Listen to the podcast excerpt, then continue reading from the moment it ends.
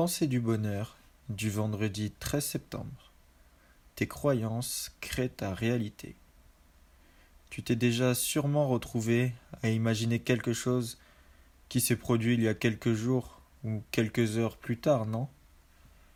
Eh bien laisse-moi te dire que ce n'est pas un hasard. En effet, tes croyances ne sont pas anodines et sont pour la grande majorité créatrices. Qu'est-ce que ça signifie? Cela signifie une chose simple mais puissante. Si tu arrives à contrôler tes pensées, alors tu pourras contrôler ta vie. Les moines pratiquent le contrôle de la pensée depuis de nombreuses années et sont certainement les hommes qui se rapprochent le plus du bonheur.